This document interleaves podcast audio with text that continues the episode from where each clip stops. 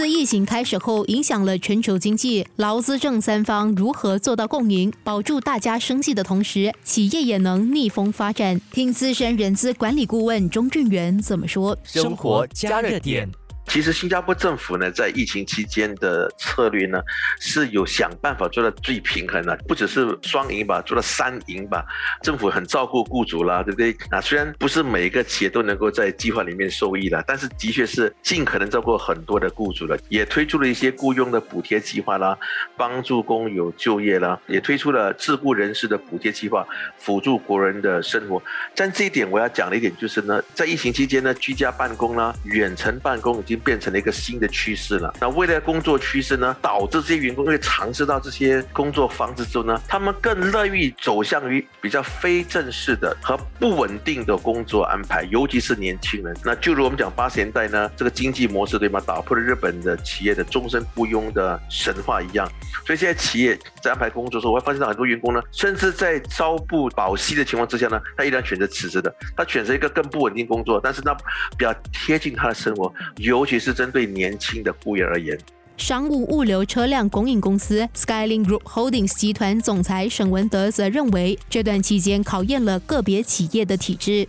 快速变化的节奏下面，本身没有所谓的谁是赢家与输家了，时刻在变化，而在于说我们企业主或者员工啊本身的准备工作。俗话说的就是机遇只会垂青有准备的头脑，而在于说在捕捉人才或者人才捕捉机会。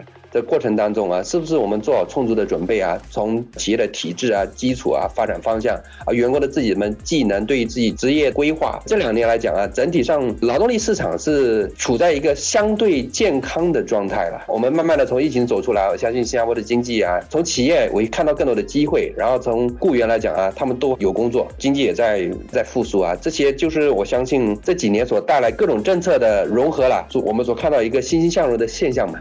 今年开始，不管是俄乌战争或是通货膨胀，都带来冲击。企业管理者又是如何看待下来的机遇和挑战？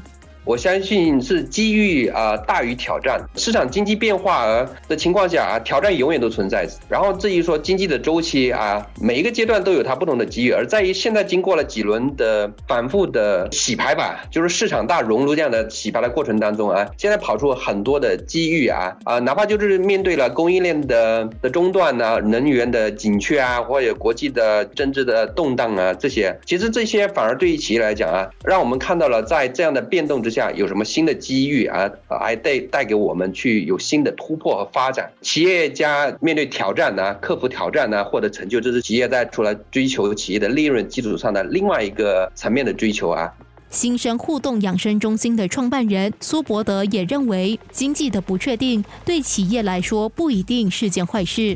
啊，我觉得如果是非常弱的这个不适应的企业体制的话，可能在这个过程中就受到比较大的打击，也许结束了啊。但是剩下的如果可以适应这个体制的，我们很多都有一种不服输的精神啊，就是呃，在过去两年失去的东西，不但要把它要回来，还要要更多，对吧？我们希望企业能够更健康的发展，以一种新的形式、新的血液、新的成长模式，健康的去发展。所以，我个人也会觉得，呃，在雇佣方面，从现在开始成长的企业也会在扩大。生活加热点。